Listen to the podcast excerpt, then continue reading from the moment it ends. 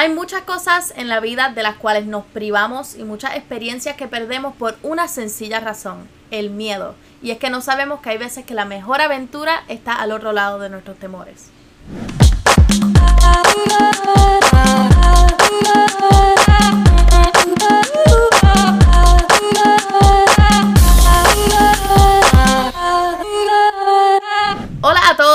A todas, bienvenidos a otro episodio de Enemiga del Silencio, donde yo trato de darles consejos eh, de todas las metidas de pata mía, que han sido muchas, no se las digo todas para no parecer que mi vida es tan caótica, pero hoy sí les voy a hablar de algo que a mí incluso me ha afectado muchísimo. Tengo muchas personas que me dicen como que, ah, yo quiero no tenerle miedo a las cosas como tú, pero yo lamentablemente le tengo miedo a muchas cosas y he tenido que empujar un poquito más allá de mis miedos para poder lograr eh, este outcome positivo, este outlook en la vida un poquito más positivo. Y es que siempre estamos al borde de algo nuevo. Puede que sea un semestre nuevo, puede que sea un presidente nuevo, puede que sea una relación nueva.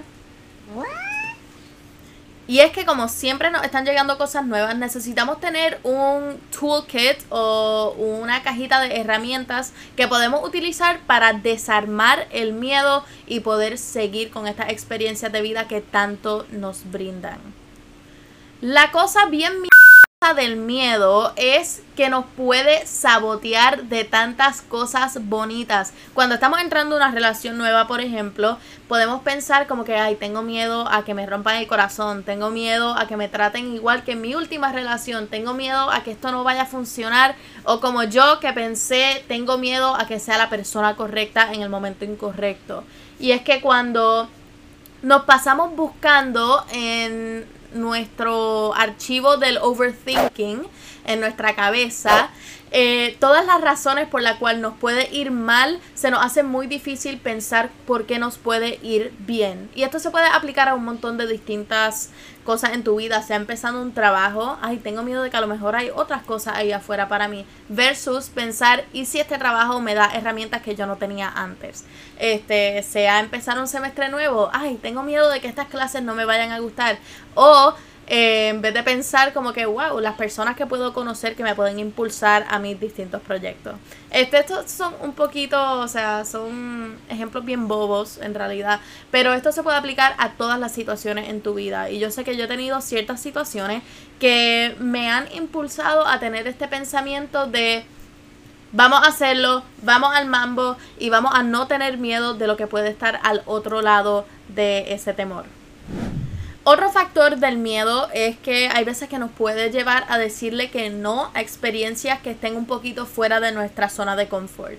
Este, y es que cuando nos sentimos que estamos en un territorio que no conocemos, este, que a lo mejor no conocemos a nadie o no conocemos de lo que están hablando, no conocemos lo que va a pasar, eh, tendemos a alejarnos de esas situaciones porque nadie se quiere meter en una situación que lo va a poner ansioso o ansiosa y eso yo estoy 100% de acuerdo con eso porque yo hago eso mucho.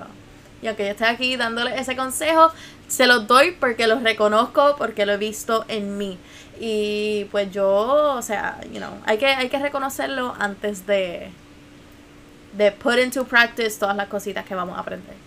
Como habíamos mencionado anteriormente sobre el sobrepensar, eh, ese archivo del overthinking que tenemos en la cabeza, que nos da todas las opciones que nos pueden ir súper, súper mal.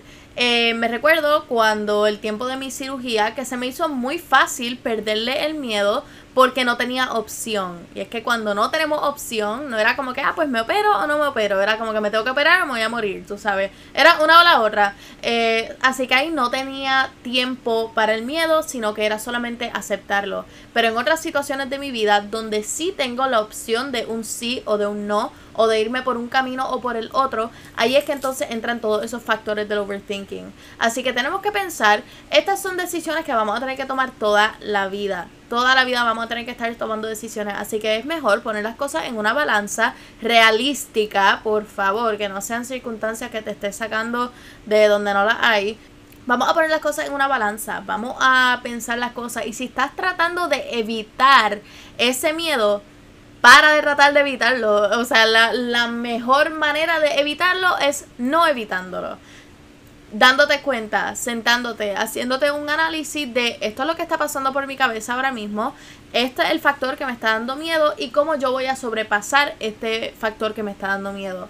So, son todas estas cositas que tenemos que estar conscientes y yo sé que hay veces es muy difícil, muy, muy, muy difícil estar consciente de lo que ocurre en tu mente. Cuando lo vemos en otras personas, le decimos a las personas, chica, chico, no piense en eso, este, ¿por qué te pasan esos pensamientos por la cabeza? O decimos como que, ay, pero no va a pasar nada malo. Es muy fácil decírselo a otra persona, es muy difícil aplicárselo a uno. Así que nos tenemos que hablar como si le estuviésemos hablando a un amigo o una amiga, igual que yo hago aquí con ustedes todas las semanas, y tenemos que decirle las cosas como son. Tenemos que decirnos las cosas como son. Y tenemos que darnos cuenta de que hay veces que el miedo es solamente un jaloncito para que tengas cautela. Pero vamos a dejarlo a que sea solamente eso. Que sea solamente un botoncito de ten cuidado y que no sea un botoncito de frena y quédate ahí. Otro tip, si esto se te hace muy difícil sentarte y meditar como yo suelo hacer algunas veces y resolver los problemas solito o solita, eh, solite, eh, háblalo con alguien de confianza. Eh, siempre digo que tienen que seleccionar muy bien las personas a quienes le comparten las cosas. Así que tiene que ser alguien de confianza que te permita ese espacio para expresarte, que te permita ese espacio para decirle, tengo miedo de esto, háblame un poquito acerca de tu experiencia, dime qué tú piensas, dame tu opinión. Este, y hay veces que no necesitamos necesariamente una opinión, hay veces que solamente necesitamos ser escuchados. Este, así que si tienes alguien que te escuche, por favor, pídele sus oídos por unos minutitos para que te hagan sentir o para que te digan de que todo va a estar bien, igual que tú igualmente haces con otras personas. Miren mi gente, para concluir este episodio que fue como una cita al psiquiatra, este Siempre le digo a todo el mundo de que si estás aquí ahora mismo, si me estás escuchando ahora mismo, si me estás viendo ahora mismo, has sobrepasado el 100% de tus peores días. Y es que cuando se nos presentan estas situaciones, eh, nosotros hay veces que no pensamos de que todo lo que hemos vivido, todas esas experiencias negativas que a lo mejor no te vienen a la cabeza ahora mismo porque, wow, fueron hace tanto tiempo, o pues nunca lo había pensado como esa experiencia negativa, como si hubiese tenido algún tipo de enseñanza. Todos esos momentos difíciles que hemos tenido eh, nos han dado una herramienta que no teníamos antes. Así que si estás pensando de una experiencia que te está dando mucho miedo, una experiencia que a lo mejor tiene un poquito de ansiedad entrando a ella, pues vamos a, vamos a buscarle lo positivo, como yo siempre hago y sé que hay muchas personas que se irritan cuando les digo que hay algo positivo en todo y sí lo hay.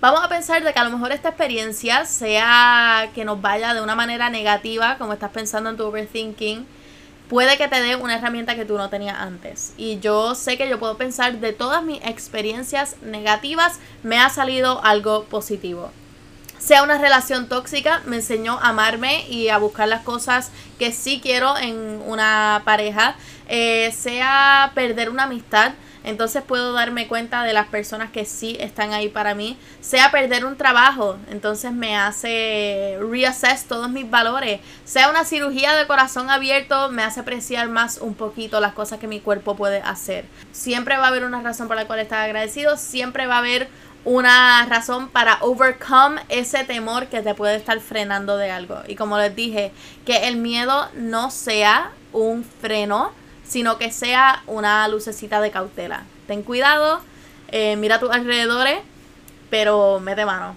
Mete mano porque si nos quedamos frisas no vamos a llegar a ningún lado y yo quiero verlos a ustedes sobrepasar esos miedos, quiero verlos pasar ese finish line de aquella cosa que les estaba dando un poquitito de miedo que en par de años lo va a mirar para arriba y va a decir, yeah, I did that, I did that y sobrepasé el miedo. Así que todos y todas vamos a cambiar el switch, vamos a darle la vuelta a la tortilla y en vez de estar pensando qué nos puede ir mal, vamos a pensar qué pasaría si nos atrevemos.